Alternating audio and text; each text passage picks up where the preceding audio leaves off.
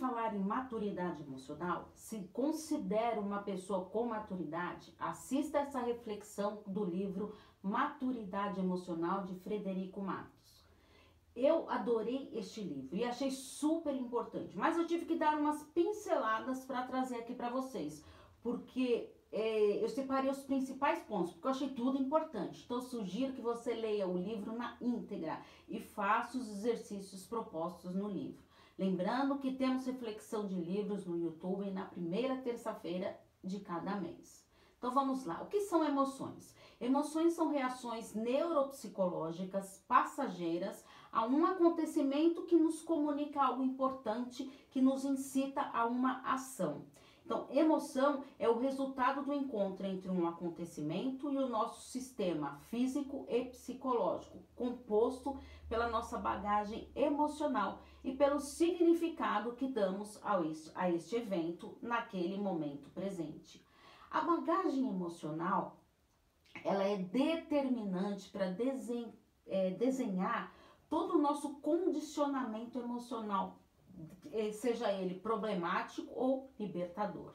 As emoções, elas nunca são óbvias ou universais, pois se cada pessoa viveu uma história pessoal, é provável que cada um interprete os acontecimentos de um modo diferente. Então, se você mudar a maneira como interpreta os fatos, vai transformar não só as suas reações, como também as suas emoções subjacentes às ações.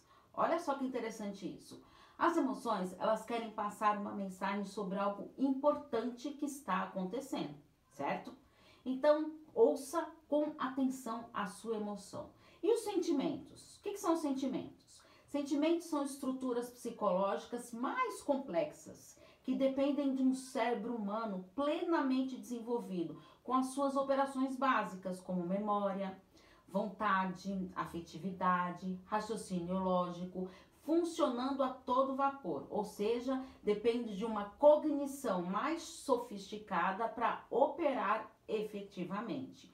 Se os pensamentos são, mal, é, são mais complexos que as emoções, uma pessoa ela pode ter um sentimento de amor e ao mesmo tempo sentir a emoção da raiva por estar momentaneamente frustrada ou se sentindo rejeitada. Entendeu agora o que passa com você? Como surge uma emoção e o papel dos pais nas suas origens? Há uma base biológica sem a qual não seria possível ter os mesmos mecanismos e engrenagens compartilhados com as outras pessoas e uma social, pois necessita de uma teia comum de que o contexto para as nossas dinâmicas emocionais. A nossa operação emocional é a mesma, mas os motivos eles vão se transformando com o tempo.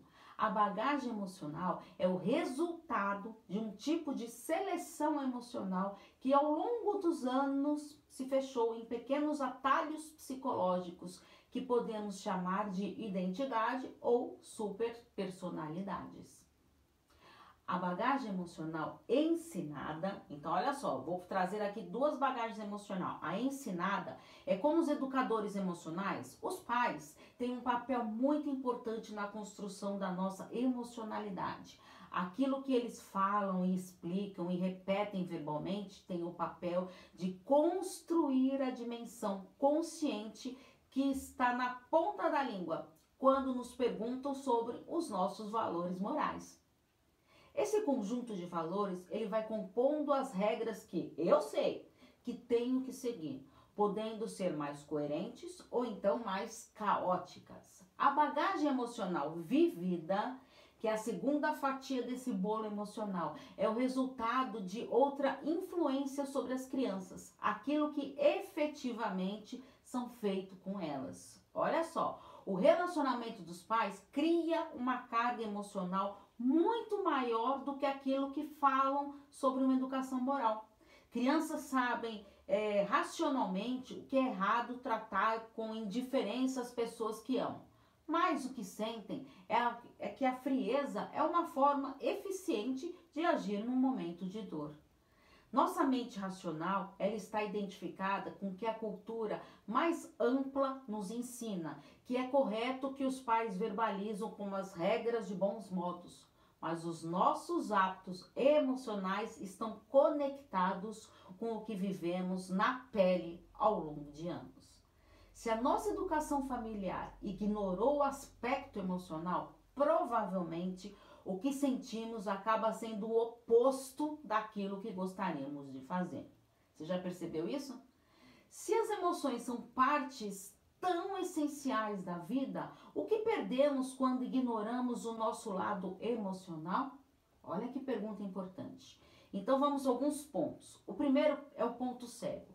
Ao ignorar o que acontece no campo emocional, você perderá informações valiosas sobre os acontecimentos, pois as emoções oferecem uma visão global sobre um evento e garante o colorido da situação. A segunda é a perda de brilho pessoal. Com o colorido das emoções, a nossa visão das pessoas, bem como a maneira como somos vistos por eles, ganha mais potência. Terceiro, o radar social prejudicado. Sem emoções, você seria incapaz de perceber um clima desagradável, um constrangimento alheio ou uma postura inadequada. Quarto, fraca conexão emocional. Se ignorar as suas emoções, sua disposição para a intimidade emocional será menor. E toda vez que estiver próximo de um relacionamento saudável, você poderá colocar tudo a perder. Olha só como é importante isso. E o quinto, falta da, de tesão mesmo, pela vida dependente, é, que depende dessa conexão emocional. E o sexto ponto é a perda do traquejo social. Você não conseguirá ter uma desenvoltura, nem saber a hora de mudar, se reposicionar ou agir, ocorrendo o risco de ser inconveniente, inadaptado ou passivo. Então, a ideia da maturidade emocional é que as emoções chamadas negativas passem a ser vistas como aliadas do processo do autoconhecimento emocional. Portanto, todas as emoções são úteis, quer nos tragam dores ou não. Quando você diz que não consegue escolher como se sente, na verdade apenas, apenas está inconsciente dos seus mecanismos emocionais e por isso reage de maneira impulsiva. Então, ao, tornar, ao tomar conta é, das suas emoções, se ampliar a perspectiva de si mesmo, você poderá mudar como se sente, mesmo que no curto prazo isso pareça impossível. Então vamos pensar agora nas emoções básicas, que são interpretações simples e menos elaboradas dos acontecimentos. Então costumam ter uma mensagem bem direta para nós pois nos incitam, lembra como disse, as ações cotidianas de sobrevivência física e psicológica. Lembre-se que as emoções estão sempre nos mandando mensagens por uma ação interna ou externa e querem nos proteger da dor e proporcionar um conforto.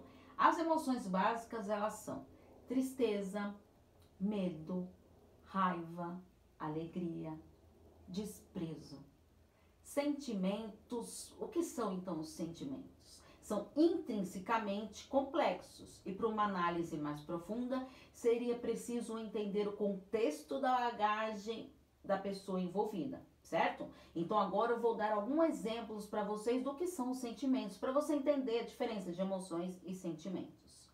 Então esses são aceitação, amargura, ambição, amor, angústia, ansiedade, carência, ciúme, compaixão, culpa, curiosidade, desapontamento, dó, empatia,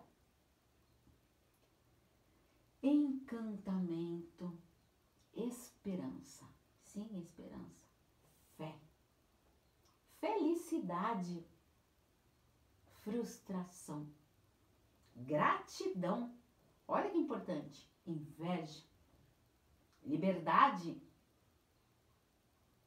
luto, mágoa, medo, nojo, obsessão, ódio,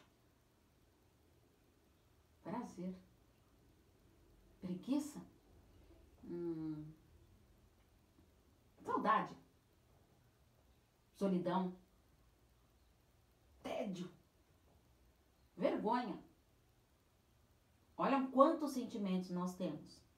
Conseguiu perceber? Então, o que é imaturidade emocional?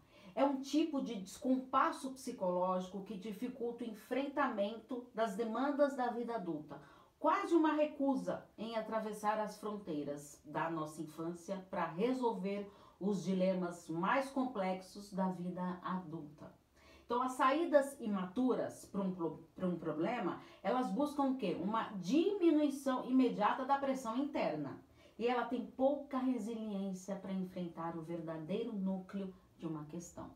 Então, quais seriam as manobras imaturas para você lidar com o seu sofrimento? Então, toda vez que pensar nas suas emoções, considere olhar para como elas, é, como se fossem pessoas, com intenções próprias. Assim é mais fácil de você conseguir lidar com isso. Alguns dos principais movimentos que usamos de maneira imatura para lidar com o nosso sofrimento. Então, são algumas ações importantes. Será que você tem essas ações? Esses movimentos de se afastar, de apagar, aproximar, desconectar, deslocar, distorcer, encolher, expandir, externar, fantasiar, internar, machucar, replicar. Você tem esses movimentos? Então agora eu vou trazer para vocês os cinco traços da imaturidade emocional. O primeiro traço que ele traz no livro são o, é o egocentrismo. E as características centrais é a parcialidade e o egocentrismo. O egocêntrico ele sofre de um pensamento mágico, pois cria causas é, ilógicas para certos acontecimentos, torcendo a realidade em seu favor. Não raramente sofre de uma certa paranoia, imaginando que tudo lhe diz respeito. Conhece pessoas assim? A relação de uma pessoa egocêntrica com os demais é de uma certa dominância e de pouca gratidão. Pode haver uma batalha competitiva por atenção e reconhecimento. Com o tempo, as pessoas desistem dela e percebem que não há nada que seja recíproco ali. Traço 2. Reatividade. Então, as características centrais é o imediatismo e a reatividade. É marcada por uma impulsividade alheia, de pressa, cheia de pressa, que quer se livrar do desconforto emocional e, para isso, reage rapidamente, impensadamente, diante de um comportamento alheio. Então, existe um padrão de voracidade emocional que a própria pessoa caracteriza como carência, quando na verdade se trata de um impulso constante de apressar os outros e ceder às suas vontades. O traço 3 é o descontrole emocional. A característica central é o próprio descontrole emocional. Então, o que é esse descontrole emocional? É uma posição psicológica que faz a pessoa ser possuída por uma emoção específica que controla a sua maneira de interpretar e se relacionar com as pessoas, como se fosse um vício mental mesmo, ali, dominando. Traço número 4 é o de jogos de poder e de controle. Então, as características centrais são os jogos de poder e o controle e também a manipulação. A marca dessa dinâmica é o controle da relação, tão usual que a pessoa não se percebe como agente de controle, mesmo quando está forçando a vontade dos outros. Ela não tem a menor noção disso. E o último traço é a rigidez. Então, as características centrais é de fixação e de rigidez. Há sempre uma voz impositiva, internamente, definindo coisas, rotulando pessoas, acusando e transformando quase todo mundo num tormento pessoal. E como que fica então, Paula, a imaturidade na família? Em termos de maturidade emocional, os membros de uma família eles esbarram necessariamente em dois grandes desafios: a autonomia e o pertencimento. Quando estimula a independência, podem gerar desconexão. E ao tentar preservar o senso de proximidade, podem gerar a simbiose numa função patológica. Uma família fusionada é todos os comportamentos imaturos Portanto, são abafados pelaquela família fusionada, para manter os segredos entre seus ali. Então, quem olha de fora vê claramente a disfuncionalidade, mas aos olhos da própria família, o comportamento é intempestivo, mimado e arrogante. É legitimado e aplaudido.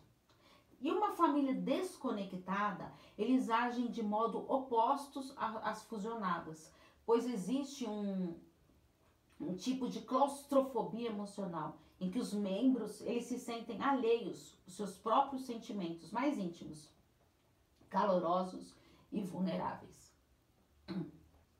A marca principal desse tipo de grupo é o certo alinhamento social, em que a proximidade ela é vista como excessiva e sinal de fraqueza.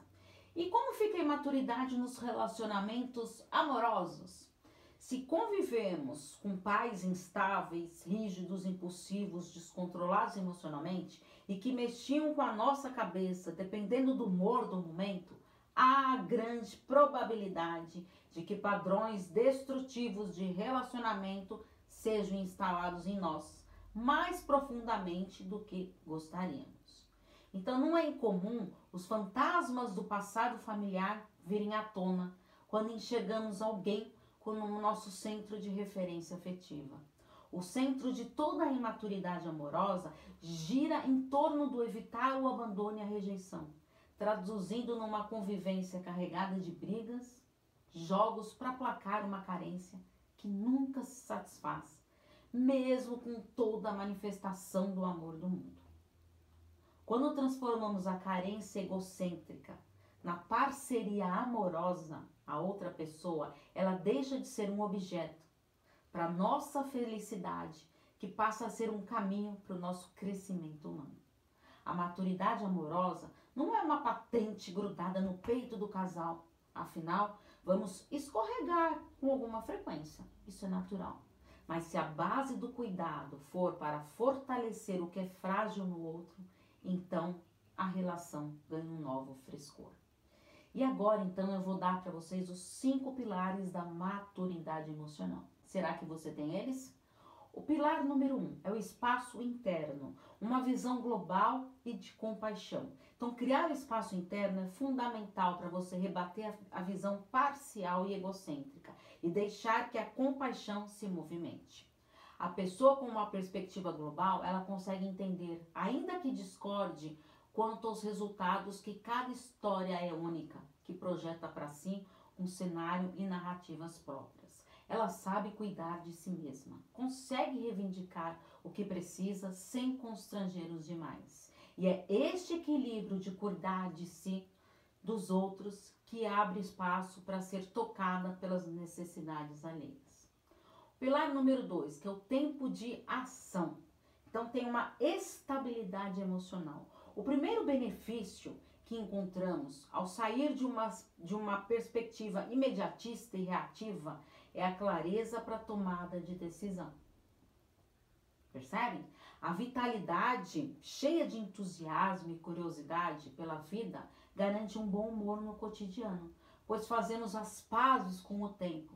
Não brigamos com o nosso presente, nem nos afligimos com o futuro e deixamos que cada pessoa venha em seu próprio tempo, no seu próprio ritmo. E o pilar número 3, o equilíbrio emocional. Fluidez, gerenciamento emocional e uma integração afetiva intelectual. Então, para superar o hábito de ser dominado pelas próprias emoções, é preciso um treino de fluidez, que consiste em deixar que as emoções se aproximem e se afastem sem você se impressionar com elas. Para não se, é, se deixar impressionar por o ritmo das emoções, é preciso o quê? Familiaridade com as, emo com as nossas mensagens emocionais, sem achar que elas são verdades finais. E o pilar número 4 é conexão relacional. Então, presença, liberdade e entrega.